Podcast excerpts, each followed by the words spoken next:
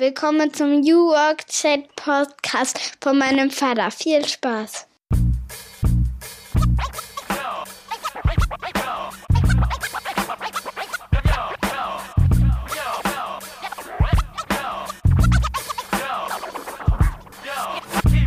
Und damit moin moin und schöne Grüße aus Rostock City. Ihr seid goldrichtig beim New Work Chat Podcast, Episode Nummer 99. Wir lassen die 99 Luftballons heute steigen. Ich bin Gabriel Rath, euer Host und freue mich, dass ihr am Start seid und dass wir heute durchstarten können.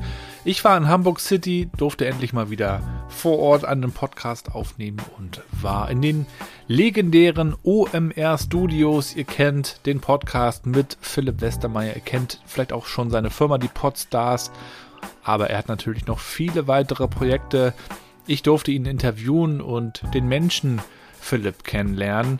Seine Motivation, warum er gegründet hat, verkauft hat, was ihn auch daran fasziniert, wenn andere ihr Business aufbauen, wie die Kultur bei den Online-Marketing-Rockstars aussieht, wie das auch für ihn als Papa ist, was er auch glaubt, was wichtig sein wird in der Zukunft als Kompetenz. Und nicht zuletzt sprechen wir über das große OMR-Festival, das jetzt im Frühjahr ansteht, zu dem unter anderem Quentin Tarantino und mein alter Rostocker Rap-Buddy Materia eingeladen sind. Also ein spannendes ähm, Potpüree sozusagen heute.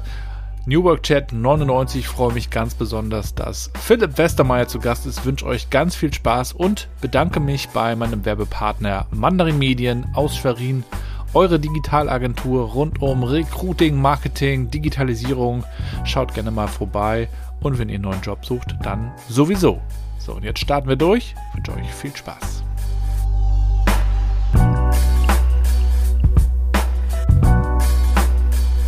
Der New Work Chat Podcast. Hören Sie rein, denn es ist ein sehr, sehr geiler Podcast. Von und mit Gabriel Rath. Ja, dann moin und willkommen zu meinem Podcast New Work Chat. Ich freue mich sehr, dass Philipp heute zu Gast ist und dass ich zu Gast sein darf, gleichzeitig bei Philipp. Moin. moin und sehr gerne, ja. Ja, wir sind hier in Hamburg mitten in der Schanze aus Rostock heute angereist. Schön, dass wir hier sein dürfen, Philipp. Danke, danke. Also, dass ihr gekommen seid und ja, klar. Wir wollen uns heute natürlich über New Work unterhalten, das Thema dieses Podcasts, aber damit zusammenhängt natürlich auch so ein bisschen die Story. Wie bist du eigentlich dazu gekommen, zu diesem ganzen Imperium, was du dir mittlerweile aufgebaut hast? Also es ist ja extrem vielfältig, von Event über Podcast bis zu Reports und viel mehr. Äh, wie kriegst du das alles hin? das interessiert uns natürlich. Und ich bin ja selber auch äh, Papa, habe drei Mädels und äh, habe so eine Frage am Anfang, die ich meinen Gästen immer stelle und die stelle ich auch dir gerne. Philipp, wie würdest du meiner achtjährigen Tochter Mathilda erklären, was du so tust? Oh.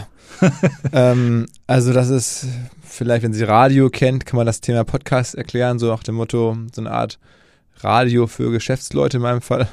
Ähm, und dann Messe ist natürlich so Ausstellungen, so ein bisschen ähm, boah, Flohmarkt. Äh, kennt sie wahrscheinlich mit äh, äh, für große Firmen in Messehallen mit ganz vielen Besuchern und Musik. So, müsste man sich da, glaube ich, annähern. Es ist ein bisschen einfacher, wenn ich es irgendwie meinen Eltern erkläre, mhm. weil da kann ich zu Begriffen greifen, die die noch kennen, so mhm. Kongress oder mhm. ähm, Fachverlag. Ja. Alles trifft es nicht richtig, aber das ist zumindest noch so die Richtung von früher. Ja, meine Mädels beschäftigen sich natürlich mit TikTok und ja. diesen Dingen. Wahrscheinlich könnte ich es auch darüber versuchen. Absolut, genau. Viele der, der Creator, der TikTok-Leute gibt es ja noch bei uns oder Instagram-Leute und so, ja. Äh, meine älteste Tochter, die ist zwölf, die ähm, ist auch so ein bisschen so ein kleiner äh, TikTok-Creator und die hatte 10.000 Follower tatsächlich wow. und wurde dann gesperrt, weil sie erst zwölf ist. Mhm. Und weil der Algorithmus oder wie auch immer ist, es gab irgendwie so eine Welle, wo ganz viele gesperrt wurden vor kurzem.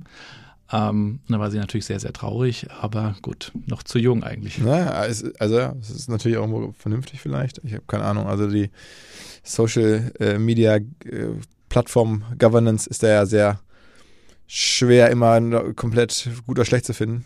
Ähm, also auf den ersten Blick erscheint es mir jetzt gar nicht so verkehrt. Mhm. Ja, es macht natürlich auch süchtig und das ist natürlich auch äh, ein Problem, weil ne, also es macht ja uns Erwachsene schon süchtig und die Kinder, da macht man ihnen natürlich auch gar keinen Vorwurf. Ähm, also das ist bei uns dann immer schon äh, so die, die Strafe, die Konsequenz, Handyverbot, ja. wenn es gar nicht anders geht. Ja, und ähm, dadurch, dass du auch so extrem viel machst, ähm, wie würdest du dich dann selber beschreiben mit so fünf Hashtags? Unternehmer, ähm, äh, neugierig, ähm, medienaffin, sportaffin, ehrgeizig, ja, so Veranstalter, sowas halt alles. Und wahrscheinlich könnten wir auch noch ein paar weitere Rollen ja. äh, und Jobs, wenn man so will, hinzufügen. Ähm, gib uns doch gerne mal einen Eindruck, wo du eigentlich so herkommst und äh, wenn du dich so zurückerinnerst, was dich äh, so geprägt hat. Du bist ja 79er, ne? ich bin 80er äh, Baujahr, so kommen wir so ein bisschen aus derselben Zeit vor allen Dingen auch aus der Prä-Internet-Zeit eigentlich. Äh, also ich weiß nicht, wie es bei dir war. Wir hatten auch noch einen Schwarz-Weiß-Fernseher. Ich erinnere mich, wie der erste Farbfernseher dazu kam. Also haben diese ganze äh, Ära der, der Entwicklung so ein bisschen miterlebt. Wenn du dich so zurückerinnerst, äh, was hat dich so auch als Kind geprägt, was du heute auch so in deinem ganzen Tun ausleben kannst? Ähm, also ich komme erstmal äh, geografisch aus dem Ruhrgebiet, aus Essen. Ähm, bin da jetzt tatsächlich schwarz oder schwarz-weiß Fernseher kenne ich nicht mehr aus unserem Haushalt da, sondern bei meiner Großmutter, glaube ich, war das noch so. Ähm, bei meinen Eltern gab es halt schon die drei Programme, dann aber auch relativ schnell, also immer auch mit diesem, da war der Sendeschluss, da gab es dieses, mhm. dieses, Testbild immer. ähm, dann, dann irgendwann äh, schon auch Privatsender und ich glaube, dass so dieses, wahrscheinlich, wenn du jetzt so nach Kindheit fragst, habe ich jetzt noch nie so viel drüber nachgedacht, dass dann ähm, diese äh, das Medienmachen mit dem Privatfernsehen, äh, auch das Zeitschriften machen, da konnte ja auch jeder mitspielen. Ne? Also da mhm. gab es dann auf einmal den Jahreszeitenverlag oder es gab irgendwelche äh, ja, Hefte, die so gemacht wurden. Ähm, äh, ja, Milchstraßenverlag wollte ich auch noch erwähnen, mhm. ähm, aber auch Gruner hat da ständig neue Hefte gemacht. Ähm, das habe ich schon so immer wahrgenommen, weil ich mich immer für Zeitschriften interessiert habe. Ähm, und so habe ich, glaube ich, dann auch viel Zeitung gelesen, Lokalsport, dann auch angefangen äh, beim lokalen Radio, bei der, also erstes Schülerpraktikum, auch bei der, beim Lokalsport, dann nachher da gearbeitet. Ähm, und ja, so die Mischung aus dann da auch so ein bisschen selber anzufangen, Schülerzeitung, Medien zu machen, aber gleichzeitig auch eine Phase zu erleben, wo ich so nicht bewusst unternehmerisch, dazu war ich dann auch noch zu jung und das nicht zu verstehen, aber halt gesehen habe, wie ständig neue Medien entstehen, wie so neue Figuren entstehen. Auf einmal gab es da so einen Typen äh, bei Ran und Ranissimo mhm. und dann mhm. gab es da so Lou Richter und, und Ran Beckmann und so Jump Run, so dann haben wir das gesehen, wie es so gewachsen ist. Also es war halt schon eine Phase, wo jetzt Medien nicht mehr nur zehn Jahre lang gleich waren, sondern es wurde aufgebrochen, es wurde sich ein bisschen was Neues ähm, ausgedacht. Ähm, und das hat mich, glaube ich, schon habe ich so wahrgenommen, einfach jetzt unterbewusst so. Und dann habe ich halt irgendwie ein, ein Medieninteresse schon immer gehabt, auch so den, den Wunsch, Sportreporter zu werden und so. Und dann irgendwann äh, trotzdem erstmal gesagt, ich studiere BWL. Äh, war dann ein paar Jahre in den USA wegen Beziehungen in New York gelebt, dreieinhalb Jahre und dann halt irgendwie da ein bisschen abgereißen lassen mit dem Journalismus, weil da war es halt für mich nicht möglich, als Deutscher so schnell da reinzukommen. Dann habe ich da eher kaufmännische Sachen oder irgendwelche Jobs gemacht und dann auch BWL-Studium von da aus im Wesentlichen gemacht und ähm, dann auch gemerkt, so BWL-Studium macht schon irgendwie Sinn und dann aber trotzdem am Ende wieder den Weg gefunden zum, zum Medienkonzern, zu Bertelsmann, zu Gunnar und Jahr. Hab dann da den riesen Glück gehabt, als Assi vom, vom Gunnar und Jahr-Chef damals in der Bertelsmann-Vorstand angefangen, dann sozusagen auf einer extrem hohen Flughöhe, sozusagen als, als Co-Pilot oder als, als Assi halt, als, als Nebenmann da so ein bisschen reingucken zu dürfen. Und ähm, habe dann aber auch so gemerkt, da jetzt den Weg durch die Instanzen und den Konzern zu hoffen, dass ich da selber dann auch irgendwann mal selber hochkomme, ähm, das wäre es, glaube ich, nicht gewesen und dann gegründet verschiedene Firmen gemacht im, im Online-Marketing. Das war das Thema, was ja so Mitte der 2000er Jahre so groß aufkam, SEO, Affiliate Marketing, das ist alles neu, da Web ging das 2.0. Genau, genau, genau. StudiVZ ähm, hat mich auch ein bisschen geprägt, da die, die Gründer kamen damals vorbei und wollten die Firma an, an Bertelsmann verkaufen. Bertelsmann gesagt, nee, das sind zu teuer, die 60, 70 Millionen, die bezahlt werden sollten. Da war ich mhm. natürlich auch persönlich beeindruckt, also mein Alter, die Jungs. Ja. Ähm, so, dann habe ich ja selber gegründet, SEO-Seiten gemacht Retargeting, Banner gemacht, die einen verfolgen. Also nichts, was gerade jetzt Party, Talk und sexy ist, aber was halt sehr, sehr sinnvoll war damals. Damit konnte man Geld verdienen, damit konnte man eine Firma bauen. Ähm, und das haben wir gemacht. Und dann kam OMR eher zufällig, weil mich halt immer Leute gefragt haben, Mensch, du machst doch hier Online-Marketing, kannst du nicht mal helfen, kannst du mir nicht mal irgendwie was erklären? Das konnte ich halt nicht. Dann habe ich daraufhin ein Seminar mir einfallen lassen, um halt dieses Interesse an Online-Marketing mal so abzubilden, alles einzusammeln, Freunde, Bekannte, Kunden Dann drei Tage Seminar gemacht. Danach gab es die Frage, sieht man sich nochmal wieder? Gab es einen Aufbaukurs für das Seminar? Gab es natürlich auch nicht. Daraufhin habe ich dann einmal im Jahr ähm, Online-Marketing Rockstars, wie es damals hieß, gemacht. Ähm, und das fanden die Leute gut. Und es war auch irgendwie im Zeitgeist. Es war da so, was heute NFTs sind, war damals Online-Marketing. Ne? Ähm, und äh, ja, dann, dann äh, das immer weiter genutzt, dass diese Welle so groß war. Und man muss ja auch sehen, die Firmen wie heute riesige Firmen sind, die wichtigsten Firmen der Welt vielleicht, Google, äh, Facebook, Amazon, die waren damals recht klein. Und wir haben dann diese ganze Welle, äh, wie die größer geworden sind, halt auch mitgenutzt und hat unsere Firma rund um das Thema am Anfang Online-Marketing, mittlerweile Digitalwirtschaft ähm, weiterentwickelt. Heute sind wir ja, 250 Leute äh, hier bei OMR und machen äh, vier verschiedene Sachen. Also Weiterbildung nach wie vor, online sehr viel, machen Live-Events, große mittlerweile halt jetzt nicht mehr, ähm, oder ist das ein Event von damals, ist halt ein großes Event geworden mit 50, 60.000 Besuchern. Ähm, wir machen Podcasts, ist dazugekommen irgendwann ähm, als richtige Medienkategorie und auch als für uns als Business. Wir machen sehr viele Formate für andere. Und ähm, das letzte ist, dass wir seit zwei Jahren jetzt Softwarebewertung machen. Also auch da, es geht nicht mehr nur um Online-Marketing, es geht darum, wir kennen uns mit digitalen Produkten aus und unsere Nutzer, unsere Community bewertet halt Software. Das heißt, bevor jemand irgendwie Software kauft, kann er kurz mal nachgucken, was andere von der Software halten. Du hast sozusagen ähm, sowohl die Gründerwelt kennengelernt als auch die Corporate-Welt. Ähm, kennst äh, Licht und Schatten, die es ja gibt es ja auf beiden Seiten natürlich. Ähm, in, den, in Amerika gibt es ja auch immer noch dieses, ähm, diesen Dream. Also jeder hat irgendwie einen und es ist auch ganz normal, etwas auszuprobieren, auch unternehmerisch, ähm, anders als hier. Ne? Ähm, was würdest du denn auch jungen Leuten empfehlen, äh, die gründen wollen oder die gerade dabei sind zu gründen? Was hast du so aus deinen beiden Gründungen auch erlebt, was du so teilen kannst? Was ist wichtig? Hm, ich glaube, also wenn man es ganz ähm, vernünftig anstellen will, dann würde ich erstmal bei einem Startup als Werkstudent, Praktikant mitarbeiten. Ja, das macht total Sinn, dass, ohne dass man selber so vor dem Feuer steht, als mal zu beobachten, wie das gemacht wird. Vielleicht am besten bei einem, das ein bisschen bessere Erfolgsaussichten hat, wo vielleicht schon ein bisschen Finanzierung äh, oder Umsatz da ist oder sowas, dass man halt nicht bei einer ganz verrückten Idee um die Ecke, ähm, sondern bei einem Profi-Gründer, ähm, der Geld bekommen hat oder der schon auch Geld verdient, mit dabei zu sein. Das, glaube ich, würde ich jetzt meinen Kindern raten, wenn die irgendwie nach dem Studium oder, oder sowas sagen, okay, ich äh, würde in diese Welt hinein. Das aktuell ist das, glaube ich, der beste Weg, da mitzuarbeiten, ja oder sowas, in verschiedenen, vielleicht sogar ein, zwei kennenzulernen. Ähm, und dann kriegt man ein sehr gutes Gefühl für die Prozesse, für die Kultur, für wie geht Finanzierung, wo kommt Geld her, ähm, wie operativ ist das, was für Leute arbeiten da, ähm, wie geht man den Leuten um. Ähm, ah, das ist unschlagbar. Also ich bin immer erstaunt, ähm, wenn halt Leute gründen und das nie irgendwo gesehen haben. Das ist manchmal auch ein super Zeichen. Dann ist vielleicht jemand anders an Bord, der das schon mal irgendwo anders gesehen hat. Aber ähm, es gibt ja heutzutage wirklich so viel An Angebot, mal irgendwo reinzuschnuppern. Ähm, klar, wenn man jetzt jahrelang in einem Konzern war und kennt sich mit einem Thema extrem gut aus, dann braucht man diese Startup-Welt vielleicht nicht. Aber wenn man jetzt selber irgendwie jung ist und ähm, hat dann noch kaum andere Berufserfahrung, dann glaube ich, hilft das total. Und äh, du erzähltest schon ähm, von der Gründung von OMR. Ihr seid enorm gewachsen in den letzten Jahren. Das ist natürlich auch eine Herausforderung, wenn man äh, klein startet und dann relativ schnell äh, doch recht groß wird, ähm, sich sein Unternehmen aufzubauen und diese Kultur dann auch zu gestalten. Ähm, ist natürlich auch ein Thema, was mich sehr interessiert. Was kannst du darüber so erzählen? Wie hat sich eure Kultur bei OMR so entwickelt? Was war dir dabei vielleicht auch immer wichtig?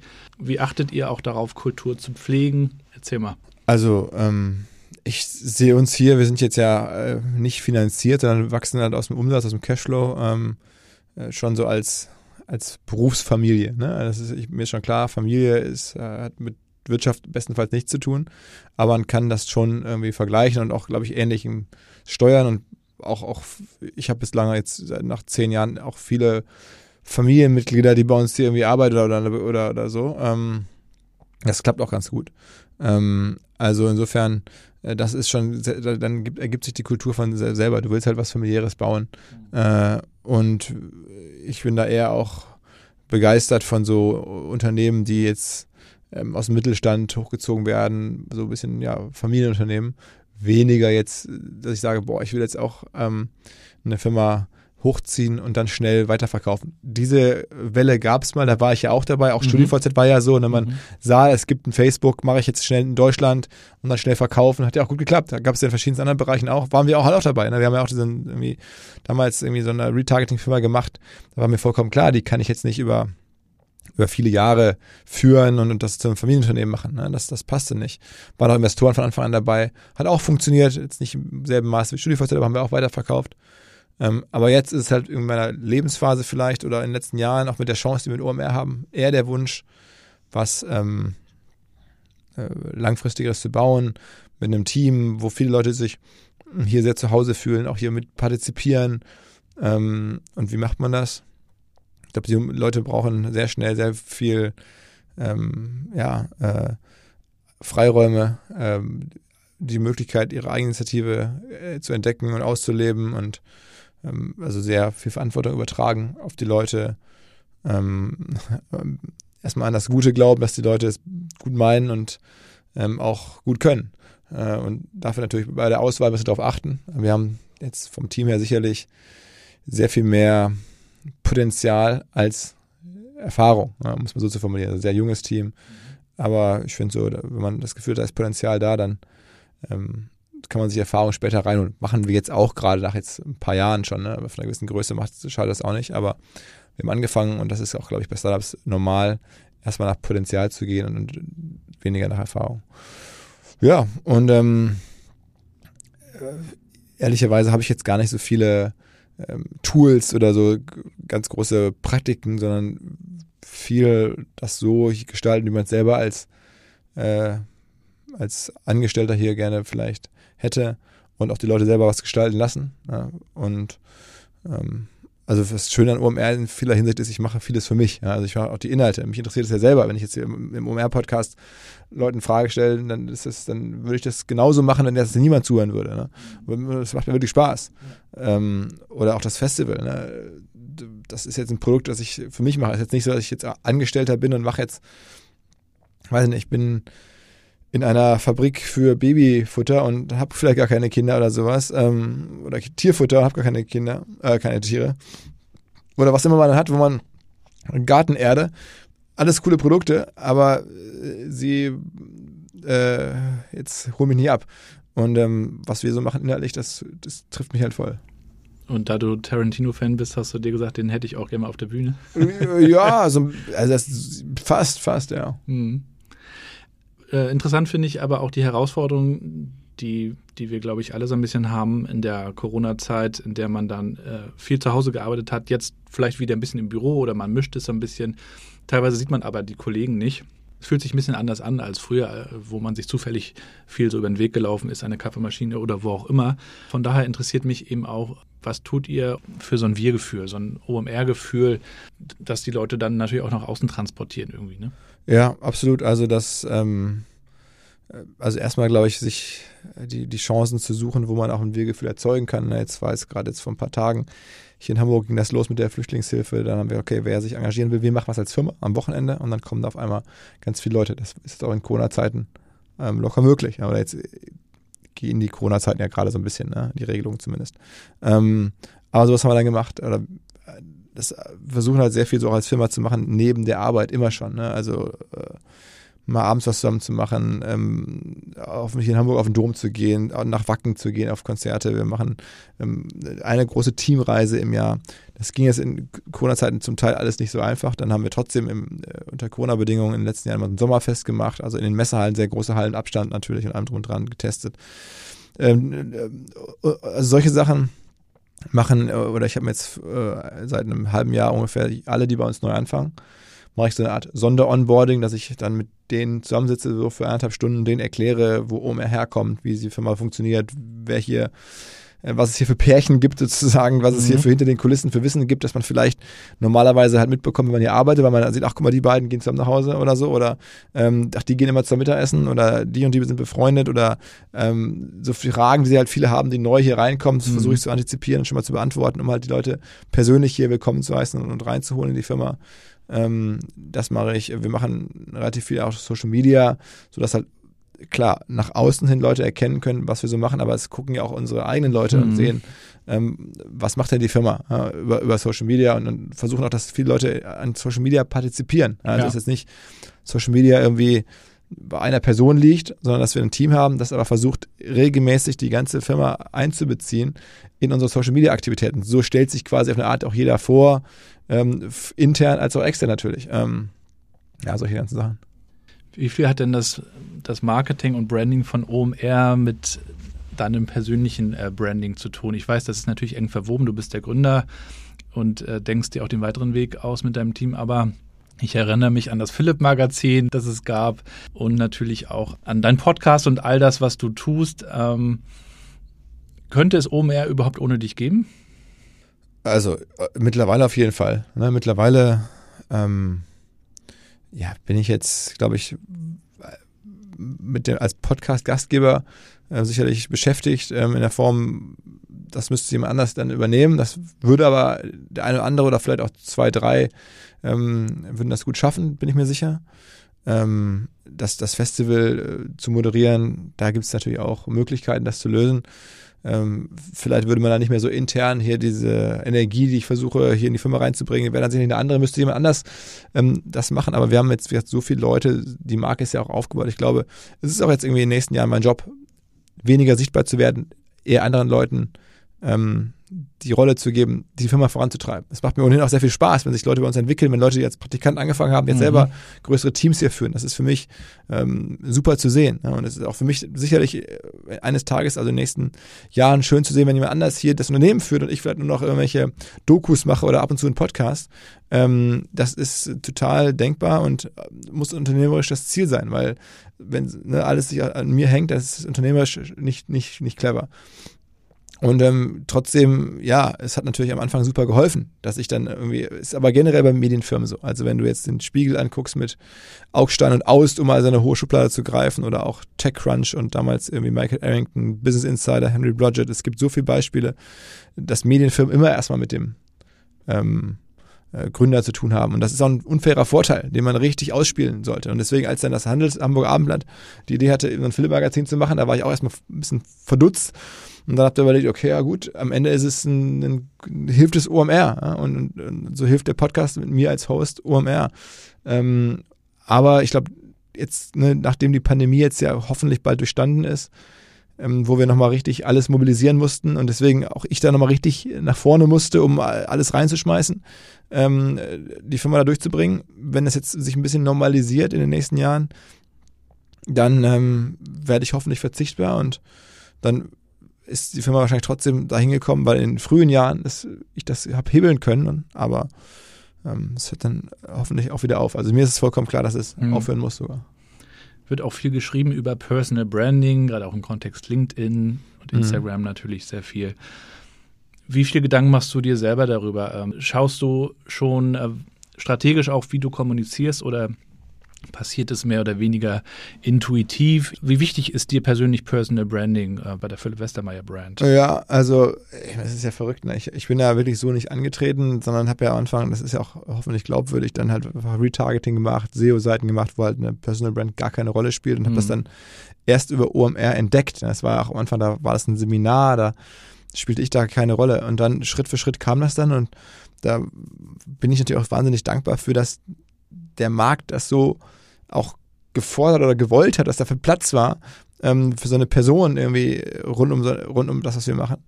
Ähm, und natürlich macht man sich dann auch Gedanken. Also ich sehe jetzt ja auch, ah, das ist für die Firma wichtig. Ja, ich würde jetzt, habe dann irgendwann auch entschieden, wir sind als Firma, finde ich, wie die meisten Medien ja sein sollten, einfach so überparteilich, unabhängig, neutral.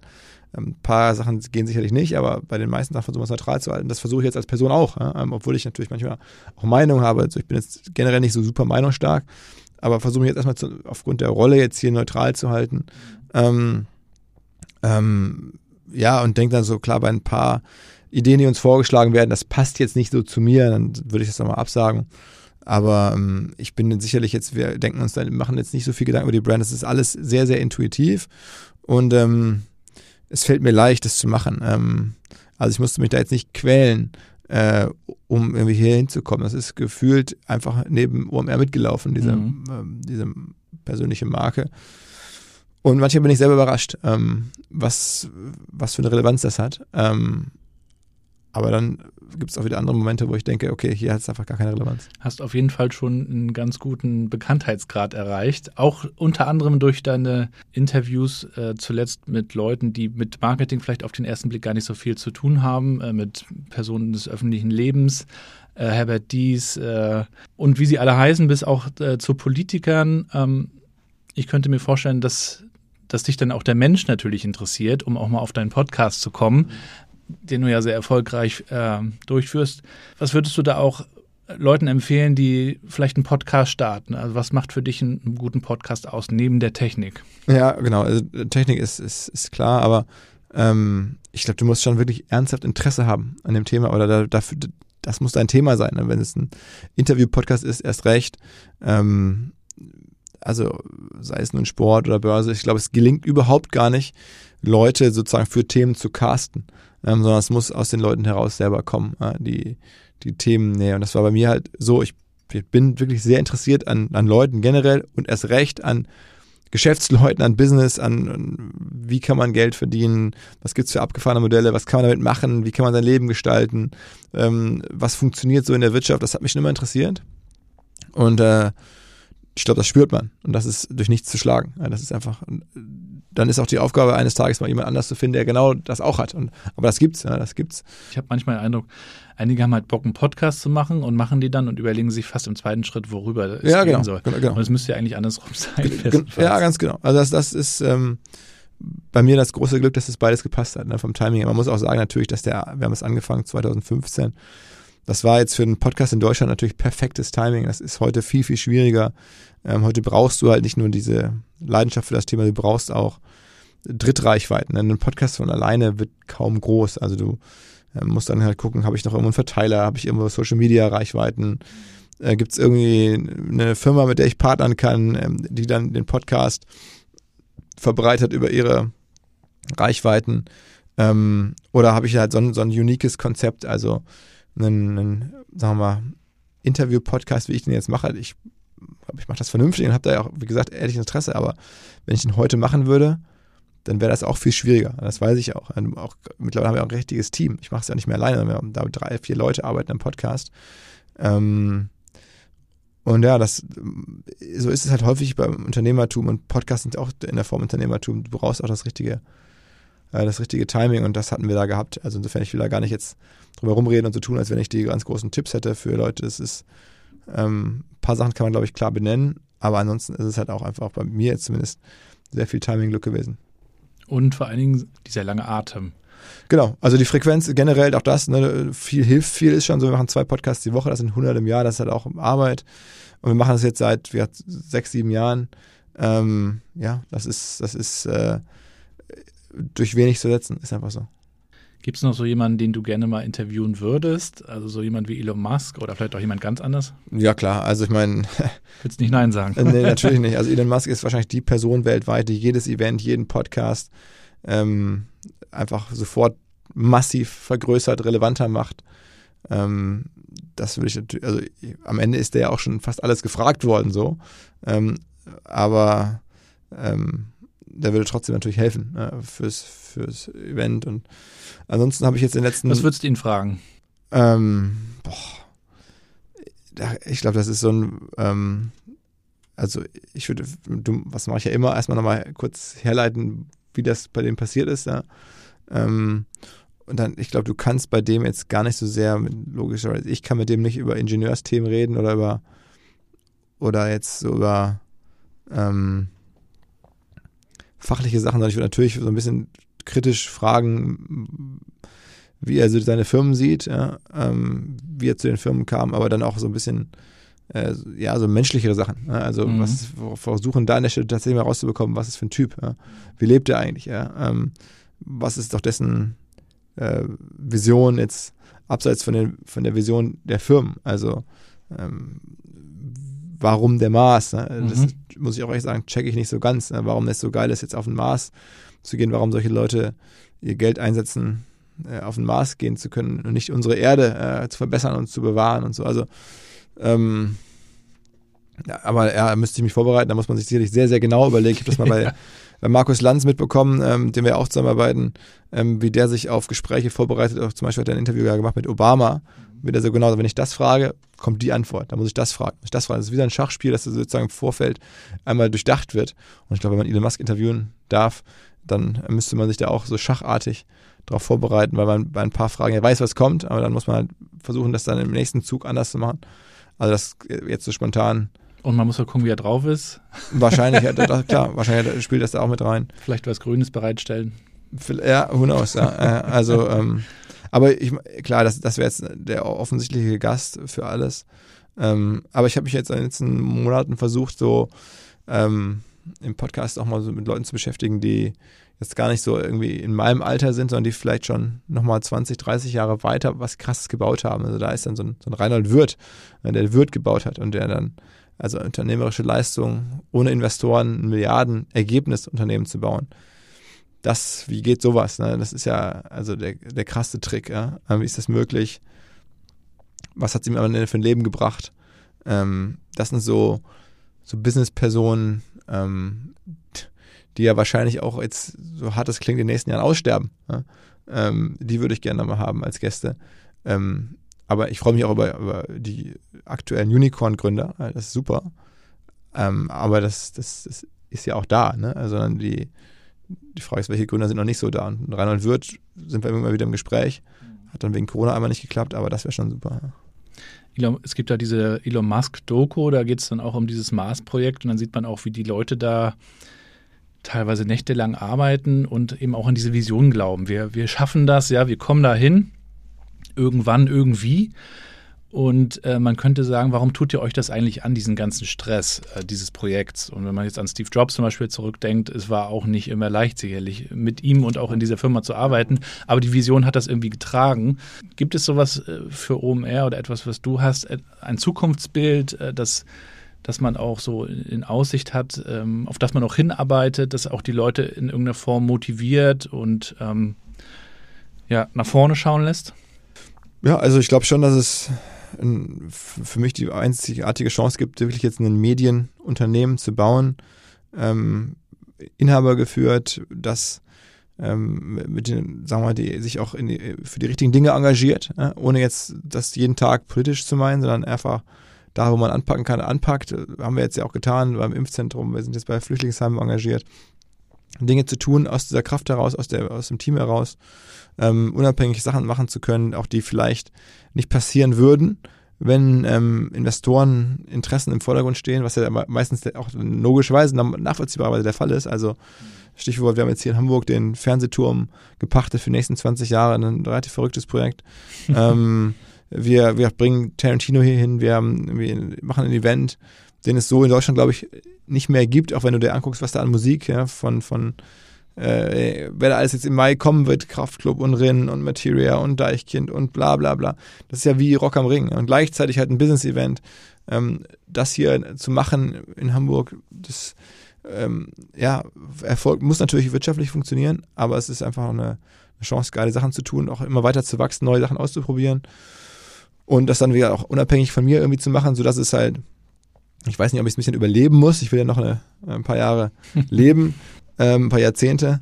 Ähm, und ich habe jetzt nicht vor, das irgendwie zu vererben, aber äh, ich glaube, dass halt immer noch, das noch einfach zu verstetigen und eine Struktur zu schaffen, wo ich dann auch mal vielleicht ein Jahr oder zwei gar nicht anpacken muss. Ähm, das ist so das Ziel, aber es ist wirklich auch einfach eine, ähm, ja, eine, ein Stück weit versucht, diese Welt mehr in die moderne Zeit zu ziehen, also die deutsche Wirtschaftswelt, wenn man es jetzt mal ganz groß formuliert. Das sind natürlich alles mega Projekte. Also wenn ich an das Festival schon denke, auch in einer Zeit, in der sich viele überhaupt nicht trauen, die, die Sommerparty zu planen, äh, da plant ihr dieses mega Ding. Das stresst ja auch äh, gleichzeitig mit Sicherheit. Also wie gehst du damit eigentlich auch um mit Stress? Wie erkennst du den und äh, wann, wann sagst du auch, jetzt muss ich mal abschalten? Tja, also es ist ähm, erstmal so, das ist ja auch schön, dass es mich selten richtig hart stresst, weil es halt sehr viel Spaß ist und weil ich es einfach sehr gerne mache. Ich mache es auch viel für mich und so. Ähm, dann trotzdem, ja, merke ich das natürlich so ein bisschen körperlich, wenn ich müde bin. Äh, und dann, ja, was mache ich dann? Versuchen zu schlafen, versuchen irgendwie mich mit irgendwie Sport zu gucken, Sport zu machen, äh, verfolge sehr viel US-Sport, einfach weil es mich geil ablenkt. Da gibt es dann halt, wenn ich dann irgendwie Nachrichten lese oder mir Statistiken angucke über amerikanischen Basketball, mhm. das ist einfach so wahnsinnig weit weg von meinem Leben und vom, halt so, eigentlich so irrelevant, dass es mich einfach sehr gut entspannt, da mich mit zu beschäftigen. Ähm, ansonsten mache ich da, habe ich da auch da eigentlich keine Tools, sondern versuche das so nach Bauchgefühl zu machen. Ne? Ich meine, jeder merkt ja, wenn er gestresst ist und dann macht man ein bisschen weniger. Ich habe, glaube ich, Gott sei Dank so genetisch eine relativ hohe Belastbarkeit ähm, und Möglichkeit, mich so hoffentlich einigermaßen äh, mental stabil zu sein. Ähm, weil, aber es ist so, in der Tat, jetzt gerade, wir reden jetzt ja Anfang März, bis Mai ist eine mental herausfordernde Zeit, weil man nicht weiß, geht unsere Wette. Ja? Du musst ja hier quasi wetten. Du ja. kannst nicht versichern auf, dass wir ein Festival machen können. Ähm, ähm, ja, da sind, da sind offene Fragen. Ähm, äh, aber man kann halt nicht alles beantworten, das geht einfach nicht. Ja? Und dennoch ist es ja, muss ich dann irgendwie mich mit anderen Dingen beschäftigen, ablenken und gleichzeitig auch wissen, dass man einfach das ein Top-Team hat. Also ähm, ich mittlerweile ist es halt so, auf, nach all den Jahren und bei der Größe, die wir jetzt erreicht haben, dass es hier so viele Leute gibt, die, die, die von denen ich extrem viel halte, ähm, dass ich einfach ähm, auch das Gefühl, selbst wenn ich jetzt mal zwei Wochen lang komplett raus wäre, würde das alles funktionieren. Wenn du dann morgens aufstehst und äh, all diese Projekte äh, vor dir siehst, auf die du ja auch Bock hast, die dir Spaß machen, was ist dann Erfolg für dich? Oh, gute Frage. Also ich meine, erstmal per se sein Leben zu genießen äh, oder das Gefühl zu haben, ich habe ein cooles Leben, ich bin total beim Leben zufrieden. Das ist ja sozusagen, es gibt natürlich so Erfolgsmomente, die dann auch so, so Glücksmomente, die ja auch flüchtig sind, also sonst wären, wären sie nicht so. Also es gibt ja so diese dauerhafte, es, ich meistens das Gefühl habe, wie geil, ich freue mich auf den Arbeitstag, ich freue mich auf den, auf den Lebenstag. Ähm, das ist Gott sei Dank meistens das Grundrauschen. Ähm, und das ist ja schon unfassbar gut und das ist eigentlich schon mal der Grunderfolg. Ja? Und dann, klar, gibt es halt so Sachen, wo ich dann denke, okay, wenn wir das Festival am 18. Mai durchgezogen haben werden, ja, dann ist natürlich das eine super Leistung. Oder als wir das Impfzentrum dann hinbekommen hatten, in Hamburg haben wir ein Impfzentrum mhm. gebaut mit mhm. äh, 1,2 Millionen Impfungen, die wir hier gemacht haben in Messehallen. Ne? Das ist dann, dann hast du auch ein Ziel, weißt du, irgendwann ist es wieder vorbei und dann, und auch die letzten Jahre zu wissen, es wird wieder einen Moment geben, wo wir eine Weihnachtsfeier machen, wo ich dann eine kleine Ansprache mache und da sind dann halt irgendwie 250 Leute oder mehr und sind alle einfach happy und freuen sich und dass sie bei der richtigen Firma sind und Karriere machen. Und das erlebt man dann immer so, so geballt, so konzentriert, aber so einer Weihnachtsfeier vielleicht. Ähm, das sind dann so eher so die, die Highlight-Momente. Die gibt's und das ist dann so Erfolgsmomente auch für mich. Und gleichzeitig gibt es aber auch dann natürlich einfach die, das Gefühl, ja, ich ähm, bin dann auf niemanden neidisch, ähm, ich muss mich nicht groß vergleichen. Ähm. Ist es auch eine gewisse Unabhängigkeit, äh, die für dich Erfolg ja. ausmacht, weil du hast jetzt im Konzern gearbeitet, ja auch als Assistent. Klar. Da ist man immer so, man muss da irgendwie tun, was, was von einem erwartet wird und du hast jetzt natürlich die Freiheit sozusagen. Absolut, das, das, das spielt natürlich damit rein. Also dass ich dieses, dieses Arbeitsleben und damit ja auch Privatleben, das ist ja alles eins bei mir, ähm, mhm. sehr eng verknüpft. Ähm, das habe ist natürlich schon so, dass äh, Unabhängigkeit ein Riesenthema ist. Also, wie gesagt, hier gibt es keine Investoren. Wir können auch mal sagen, ach, darauf haben wir Bock und hauen da Geld raus oder darauf haben wir keinen Bock oder wir können, so, das ist, hm. kann uns keiner vorschreiben, auch welche Risiken wie man eingeht oder nicht. Ähm, und ja, klar, die Firma läuft jetzt auch so solide, dass ich jetzt ähm, auch die Sachen, die ich mir jetzt wirtschaftlich wünsche, also sind natürlich jetzt greifbar. Also das ist jetzt schon auch ein Treiber bei mir früher gewesen, wirtschaftlich Erfolg zu haben, weil ich jetzt aus keinen Verhältnissen kam, wo das klar war.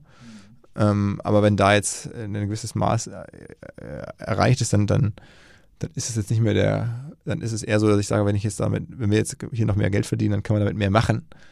Äh, mein persönlicher Konsum ist jetzt nicht so doll. Und du hast äh, dieses wunderbare Buch geschrieben, Digital Unplugged, äh, auf das ich auch gerne mal zu sprechen kommen möchte und erzählst da von deinen Gästen aus deinem Podcast. Das ist natürlich ähm, perfekt äh, in deinen ähm, hunderten Folgen mittlerweile. Da hast du natürlich so viele Stories auch kennengelernt. und so wie ich es verstehe, möchtest du aber auch inspirieren, so nach dem Motto, guck mal, das ist möglich, ja. Also angefangen von der Surferwelle im, im, äh, im Sport- und, und Tracking-Laden äh, bis hin zur Sixt-App, äh, einfach kreativ zu werden und Dinge äh, neu zu denken und auszuprobieren. Trotzdem habe ich immer so den Eindruck, dass wir in Deutschland uns mit der Digitalisierung irgendwie immer so ein bisschen schwer tun. Einige können es gar nicht mehr hören, andere denken, sie sind total gut unterwegs. Ähm, viele meckern darüber, dass wir nicht so innovativ sind, wie die Chinesen zum Beispiel. Was hast du dann für einen Blick auf äh, Digitalisierung in Deutschland? Bist du optimistisch? Also ich glaube, ähm, das teilt sich in zwei Hälften. Also die eine Hälfte ist all das, was so im Internet jetzt oder in der digitalen Welt so B2C ist. Mhm ähm, Consumer Internet, würde man sagen. Das ist ähm, schon, sagen wir mal, schwierig. Da haben schon amerikanische Konzerne eine super Position. Da werden wir jetzt nicht mehr die Weltmarktführer bauen. Wir hatten auch früher ja, generell in Deutschland kaum Weltmarktführer. Wir hatten sehr, sehr viele gute Firmen und die haben wir nach wie vor und die haben wir vor allen Dingen in diesem Industrial Internet, also im, im B2B-Bereich. Und ich glaube auch, dass man da ähm, schon immer gut war, also deutscher Mittelstand, Maschinenbau, Chemie, Pharma und dass das auch mit äh, der Digitalisierung durchaus die Chance gibt, da das gut hinzubekommen, diese Firmen gut zu digitalisieren. Da sind wir glaube ich, als Land dabei und das sieht doch gar nicht so schlecht aus. Also insofern bin ich jetzt nicht ähm, total äh, frustriert oder, oder, oder, oder in, in größter Sorge. Man kann natürlich dann immer alle Statistiken rausziehen und dann, dann wird man man kann schon natürlich Sorge schüren äh, um, um, die, deutsche Wirtschaft. Aber ähm, ich würde sagen, wenn man jetzt versucht, so mit all dem, was ich sehe, da einigermaßen objektiv drauf zu gucken, dann gibt es da große Herausforderungen, es muss viel getan werden. Ähm, aber ich glaube nicht, äh, dass wir da jetzt komplett ähm, abgehängt sind in allen Bereichen. Also in einigen Bereichen ja, ja? Ähm, aber nicht in allen. Und äh, gerade in denen, in denen wir traditionell unser unser Land nach vorne gebracht haben, auch äh, sozusagen unser, unser äh, Sozialprodukt quasi erwirtschaftet haben, dass das auch weiter äh, gehen kann, wenn man als in den nächsten Jahren die richtigen Schritte geht. Ähm, aber ja, es ist sicherlich überall Druck drauf. Aber es, also ich bin generell auch tendenziell, es gibt so ein, der Meinung, nichts ist so gut oder so schlecht, wie es auf den ersten Blick aussieht. Und das betrifft auch die Digitalisierung in Deutschland. Sie ist weder jetzt noch so schlecht noch, noch so gut. Ja. Also auch gerade wenn man auf, an amerikanische Firmen denkt, also da gibt es natürlich wahnsinnig geile Firmen, aber da gibt es auch ganz viele Firmen, die dann zum Teil mal hochgejubelt werden.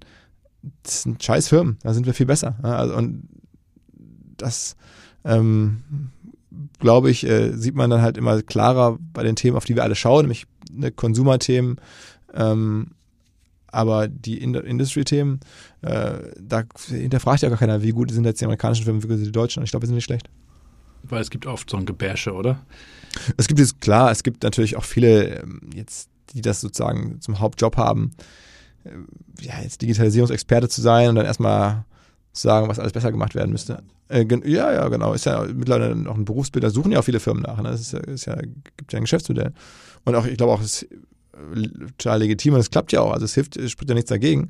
Aber es kommt da natürlich auch immer erstmal mit einer negativen Einschätzung einher. Und die ist ja auch in Teilen sicherlich richtig. Ja? Also es wird keine europäische Suchmaschine geben. Der Zug ist abgefahren und das ist natürlich scheiße. Ähm, ja, das ist, haben wir nicht aufgepasst, haben wir fahren lassen. Ähm, es hat aber auch, äh, weiß ich nicht, früher ähm, schon, schon in Europa Sachen nicht gegeben oder wie gesagt, die Weltmarktführer auch vor 20 Jahren waren jetzt nicht ähm, deutsche Firmen. Das bringt mich nochmal zum State of the German Internet 2022. Darüber wirst du ja bestimmt bald sprechen im Mai. Ähm, kannst du da einen kleinen Teaser geben? Wie siehst du das aktuell? Also ich meine, wir haben immer so Mikro-Makro-Teil. Ne? Der Makro-Teil ist ja super dynamisch gerade mit der gesamten Weltlage kann man kaum jetzt so Börsenentwicklung. Ich glaube, ist schon krass, was so chinesische sagen wir mal, Internet-Oligarchen an Wert verloren haben, was jetzt russische Oligarchen an Wert verloren haben. Mhm. Äh, da ist schon, sind schon, deren Werte sind schon stark vernichtet worden. Das, da würde ich natürlich drauf gucken, normalerweise mal gucken. Das ist auch was, was ich jetzt so beobachte, denke, wow. Ähm, äh, das sind sicherlich Leute, die in den letzten, äh, wir gucken immer so ein bisschen, wer sind jetzt die digitalen Gewinner und Verlierer. Ne? Und mhm. da gibt es echt extrem viele Verlierer ähm, auf allen Seiten. ja, generell ist ja die, die, die Tech-Blase so ein bisschen auf eine angenehme Art geplatzt ne, an den Börsen. Ich finde es eigentlich gar nicht schlecht, dass da ein bisschen Normalisierung reinkam. Aber trotzdem, einige Firmen haben ja 60, 70 Prozent verloren, das ist dann schon dramatisch. Ähm, ähm, darüber werden wir sicherlich ein bisschen sprechen. Ähm, aber dann, was ich jetzt schon besser vorbereiten kann, weil es länger hoffentlich haltbar ist, ist der, ähm, der Mikroteil. Und da suchen wir dann mal nach, nach Beispielen, die ich gerade interessant finde. Und eine Sache, die ich, die auch Tipps, die, das jetzt mittlerweile ist es zum Beispiel so, dass ähm, ja, ganz viel gemacht wird an Werbemaßnahmen, auch bezahlte, ähm, um bei Instagram aufzutauchen in den Feeds der Leute. Das heißt, man mhm. bezahlt gar nicht mehr Instagram, sondern man macht was an, an dritter Stelle, damit die Leute das fotografieren und dann das halt dann darüber kostenfrei in die Feeds reinkommt. Und früher war das so, man hat mal irgendwo eine eine lustige, wenn man ein Restaurant hatte, dann lustigen Graffiti an die Wand gemalt und dann haben alle Gäste das fotografiert und das Restaurant verteckt und dann war das halt irgendwie so indirekte Werbung. Das Thema ist jetzt massiv größer gedacht unterwegs. Also zum Beispiel ein Verein jetzt wie Chelsea, die verkaufen halt irgendwie die Rechte an ihrem Trainingstrikot. Das heißt, das ist ein Trikot, was eigentlich bei Spielen und so im Stadion niemand trägt. Aber beim Training halt. Warum machen die das? Weil halt Spieler mit ganz großen Social Media Accounts sich natürlich auch im Training fotografieren oder fotografiert werden ähm, und damit ähm, diese Fotos dann halt gepostet werden. Und damit hat dann auf einmal der Sponsor des Trainingstrikots eine große Relevanz. Auf dem Trainingsgelände ist halt kaum jemand. Das heißt, die Kontakte, die man da bezahlt, die sind, wären viel zu teuer bezahlt. Aber dadurch, dass dann halt in so viele Feeds reinkommt und gesehen wird über die Accounts der Spieler, ist es halt ein wahnsinnig guter Trick, ähm, etwas zu bezahlen, was dann über Umwege dafür sorgt, dass man bei Instagram oder in, in, in sozialen Medien, in der Online-Welt gesehen wird. Ja, das, das gleiche gibt es auch mit ähm, Plakatwänden oder diesen großen Plakatwänden, zum Beispiel am, am, am Times Square in New York. Ja. Ähm, da ist es halt so, dass man da jahrelang äh, schon auch viel Geld bezahlen musste, um da Werbung zu schalten. Aber da war ja auch die Leute gemeint, die da vorbeilaufen. Da laufen ja auch dann jeden Tag irgendwie in normalen Zeiten ein paar tausend Leute vorbei und sehen das. Heutzutage ist es so, man kann für das gleiche Geld nicht nur die tausend Leute erreichen, die da vorbeilaufen, sondern auch, wenn man es gut macht, Millionen von Leuten, die diesen tausend Leuten folgen, die da vorbeilaufen. Weißt du, weil dann jeder äh, postet das halt. Über Bande. Das heißt, über Bande. Das heißt, dieses, dieses, dieses äh, Werbung einkaufen über Bande, das ist halt schon krass. Das hat es vorher so nicht gegeben. Ähm, und das ist natürlich auch eine Reaktion darauf, dass Werbung direkt bei Instagram sehr teuer geworden ist. Also die Paid-Kampagnen sind teuer geworden, auch Influencer-Marketing ist teuer geworden. Aber so über Bande, über Trainingstrikots, die gepostet werden regelmäßig oder über Plakatflächen, die eigentlich gar nicht für Instagram gemeint sind, aber dann doch da reingeraten. Mhm. Ähm, das ist sozusagen ein neues Segment, was wir jetzt mal so vorstellen, wo wir, wir versuchen ja jedes Jahr so ein bisschen Hacks und, und, und geile Ideen zu finden, wie man gerade besonders in der Digitalwirtschaft clevere Sachen machen kann und das wäre so einfällt. Und wirst du auch aufs Metaverse eingehen? Sicherlich, klar. Auch das ist ja ein Thema. Ähm, ich halte es aber ehrlicherweise für, ja, für so eine Vokabel, wo er gar nicht so klar ist, was eigentlich damit gemeint. Ich bin da auch wie immer äh, neutral. Auf der einen Seite würde ich sagen, das gibt es ja schon. Also wenn man jetzt mal guckt, wie wir jetzt in den letzten Jahren gelebt haben mit, mit Homeoffice und so, da bist du ja, äh, kann man sagen, das Metaverse besteht aus WhatsApp, Instagram, E-Mail und deinem Schreibtisch und du sitzt an deinem Schreibtisch und lebst quasi trotzdem mit ganz vielen Leuten zusammen und machst dann abends noch irgendwie einen Rotwein-Zoom-Call äh, mit irgendwelchen Freunden ähm, und dann hast du irgendwie zig Gruppen, wo du mit Leuten rumchattest und irgendwie Scherze und, und freundschaftliche Sachen hin und her schickst und dann arbeitest du. Also es gibt ja nicht wenige, die wahrscheinlich am Tag von morgens um 8 bis 18 Uhr sitzen und sehr, sehr sozial interaktive Dinge vorantreiben und erleben und haben sich von ihren Schreibtisch nie verlassen. Also das ist ja schon so eine Art Metaverse nur über verschiedene Plattformen verteilt. Oder im Gaming-Bereich, ne? Also und im Gaming-Bereich, unsere, genau. unsere Töchter, die spielen halt Roblox und, und diese Minecraft, diese ganzen Dinge, verabreden sich da, chatten, äh, feiern Partys etc. Ne? Davon genau. ahnen ja viele noch gar nicht. Genau, das ist dann sozusagen das, wo es dann schon auf einer Plattform stattfindet. Also sicherlich nochmal ein bisschen andere, auch Altersgruppen und weniger Leute. Ähm, aber das gibt es jetzt schon und das also auch nicht, auch nicht wenige, sondern nur weniger als in diesem gerade plattformübergreifenden Metaverse, was ich gerade beschrieben habe. Aber da, klar, im Gaming gibt es das auch schon richtig groß. Ähm, und haben wir auch gezeigt, dass dann da ja, auch schon letztes Jahr ja bei der Präsentation, dass dann da irgendwie Leute darin heiraten und, und alles Mögliche machen, äh, einfach äh, abhängen quasi, mhm. Konzerte gucken, Filme gucken, gemeinsam im Metaverse, also aber dann halt in einem Spiel meistens. Ne? Mhm. Ne? So, wenn man das so sieht, diese beiden Welten, dann würde ich sagen, ja, die werden sich wahrscheinlich noch ein bisschen weiterentwickeln. Ob es jetzt diese Welt gibt, wo dann eine Plattform, wo dann wirklich wir alle drin sind und mit so einem Avatar rumlaufen und den dann da mit teuren Schuhen anziehen. Mm, I don't know. Also Jordan Special Edition. Ja, ja, also ich, das weiß ich jetzt nicht. Ähm, Ich glaube, das werde ich nie mehr erleben. Du kriegst äh, unfassbar viel hin. Du bereitest dann, dann mal noch schnell einen Vortrag vor, machst dann wahrscheinlich noch davor und danach einen Podcast. Ähm, wie schaffst du es dann auch so produktiv zu sein? Hast du irgendwie Stoßzeiten, an denen du dich einschließt? Ähm, was hilft dir da? Ähm, so viel ist da, also am Ende ist ja natürlich, das sieht nach außen so aus, das freut mich, aber das ist ja auch viel die Arbeit des Teams, muss man ganz klar sagen. Also ich habe mit bestimmten Projekten auch dann gar nicht so viel zu tun. Ich glaube, der, der, der Hack wäre an der Stelle vielleicht zu sagen, dass ich einfach viel delegieren kann und viel Vertrauen in Leute bislang immer zurechtgesetzt habe.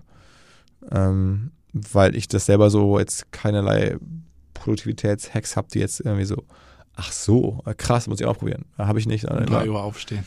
Nee, nee, nee, nee, gar nicht mal so. Also ich wirklich bin, mach die Sachen aus dem Bauch heraus.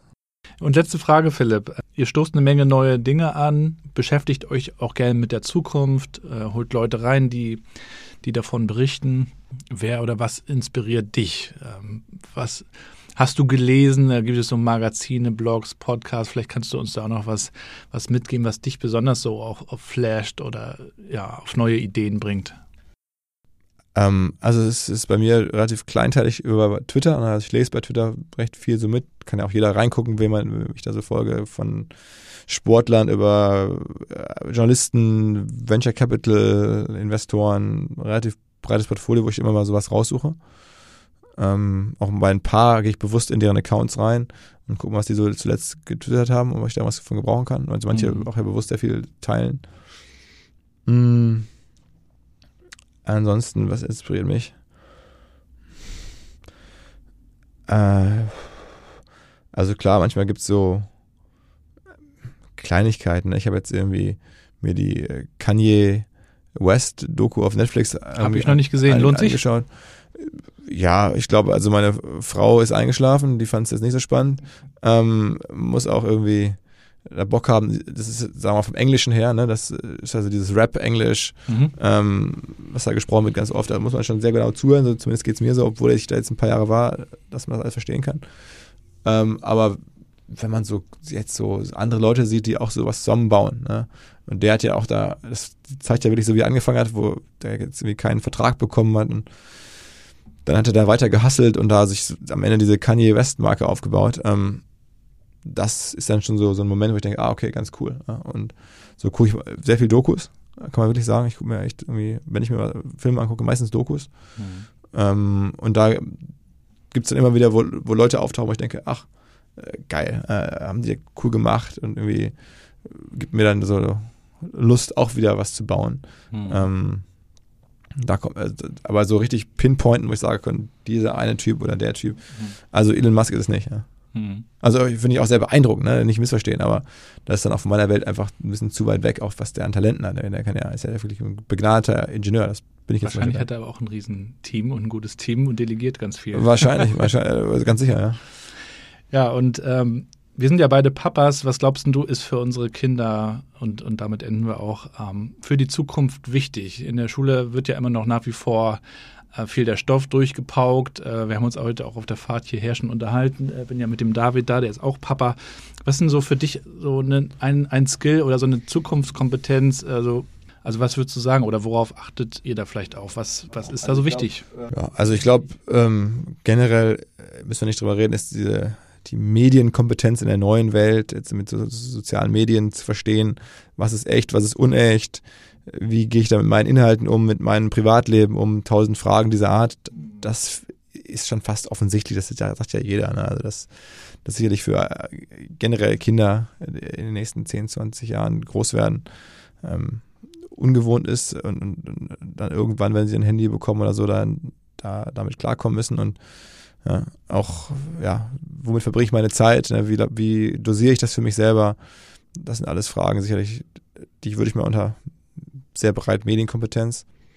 Ansonsten, wenn man jetzt nochmal abstrakter wird, vielleicht ähm, habe ich auch ein Buch äh, so mit, mit noch dabei, so diese Mhm. Empathie. Ja, ist für mich schon ähm, ja, sehr erstaunlich. Auch jetzt gerade sieht man es wieder so ein bisschen ähm, bei der, bei der ganzen Ukraine-Sache, die ist ja einfach äh, so, so belastend, aber auch, finde ich, selbst da, äh, auf, na klar, wie, wie spielt Empathie kaum eine Rolle. Ne? Also da so, ist für mich ein Rätsel, wie das so ist, wie das so ist. Ne? Ähm, äh, wenn man da angegriffen wird, versteht das schon, dass man da, aber so insgesamt, also das ist auch nicht das optimale Beispiel, aber in der Mediendiskussion, auch bei Twitter, äh, aber generell in der heutigen Zeit, ähm, ja, ist so das richtige Einfühlungsvermögen bis hin zu auch im Verkaufsgespräch, ne, wenn ich irgendwas zu verkaufen habe, irgendwas, jemanden kennenlernen möchte, ähm, egal was man will, ne, ähm, wie groß die Probleme sind. Ich glaube, es gibt da auch bei Leuten, die vielleicht die richtigen Punkte haben, ähm, ein, ein Mangel an Empathie. Ja? Und das, äh, Wie lernt man denn Empathie? Ja, es ist schwierig. Ja. Es ist, ich glaube, Gespräche führen, ähm, Leute im Umfeld haben, die es auch gut können, beobachten, ja, darauf hingewiesen werden. Ähm, aber auch, auch Erfahrungen machen, wenn es, also bei mir auch, wenn ich irgendwas schlecht gemacht habe, das hat mich am meisten geprägt, wenn dann jemand sagte, okay, das ist aber Asi jetzt oder so. Ne? Ähm, das dann auch Kritik annehmen gehört dann vielleicht auch mit dazu. Also ich bin auch kein Psychologe, aber so manchmal bin ich schon erstaunt, ähm, wo alles doch technologisch auf echt einem guten Niveau ist ähm, und sich die Welt in vielerlei Hinsicht weiterentwickelt, aber empathieseitig hat sie sich eher zurückentwickelt. Manchmal hat man das Gefühl, was da auch so abgeht irgendwie im Netz. Äh, mhm. Ich glaube, das, glaub, das, wird so nicht bleiben. Das wird in einer anderen Generation anders werden. Ähm, und da ist man, glaube ich, gut drauf vorbereitet oder dann, wenn man das mit, mitgestalten kann und, und da ist so ein Skill halt irgendwie ist jetzt nicht nur in, in der Online-Welt, nicht nur im Metaverse möglicherweise, sondern auch in der echten Welt, so, so Empathie, glaube ich, bringt dich schon in vielen Fragen nach vorne. Vielen Dank also für das Interview, aber auch für all das, was du und was ihr tut. Also es ist auf jeden Fall sehr inspirierend. Ihr habt da auf jeden Fall etwas aufgebaut, das es so in Deutschland nicht gibt. Es gibt, glaube ich, viele äh, auch Unternehmen, die so ein bisschen über die Mechanik kommen. Es gibt dann wieder die Content-driven äh, Geschichten und ihr vereint das beides, finde ich ganz gut. Wir sind gespannt auf das, was noch kommt, natürlich aufs Festival. Drücken wir die Daumen, dass es alles klappt und gut wird, aber es sieht ja auch so aus mit dem Frühling, der jetzt kommt dass wir da ganz optimistisch nach vorne schauen können. Wir freuen uns auf weitere viele Podcast-Folgen äh, mit und von dir. Danke, dass du heute bei mir zu Gast warst. Danke, dass ich bei dir sein durfte in deinem Studio. äh, eine große Ehre und ähm, dir natürlich weiterhin viel Erfolg. Sehr, sehr gerne. Vielen Dank fürs Kommen. Danke und ciao. Jo, ciao, ciao. Und damit sind wir auch schon wieder am Ende der heutigen Episode New Work Chat 99 mit Philipp Westermeier von OMR. Vielen Dank fürs Zuhören. Folgt dem Philipp mal. Alle Links wie immer in den Show Notes. Und ansonsten würde ich euch bitten, teilt den Podcast, folgt dem New Work Chat und ja, lasst es alle wissen, dass wir hier spannende Gäste haben, von denen wir über die Zukunft der Arbeit lernen können. Was ich gelernt habe, in 99 Folgen. Das verrate ich euch in der nächsten Folge. Nächste Woche die große 100 der New Work Chat Podcast. Das Spezial sozusagen. Und dazu wird Tina Dreimann zu Gast sein. Zum zweiten Mal die Gründerin von Better Ventures wird mich sozusagen löchern und ich freue mich schon drauf und bin gespannt, was sie für Fragen mitbringt.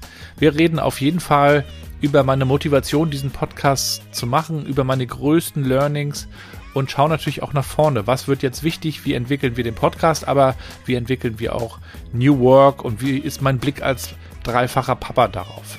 Und vor allen Dingen, was stört mich, was nervt mich und ärgert mich auch, darüber möchte ich gerne sprechen. Also in der nächsten Woche, bis dahin wünsche ich euch erstmal alles, alles Gute, bleibt gesund und bleibt connected.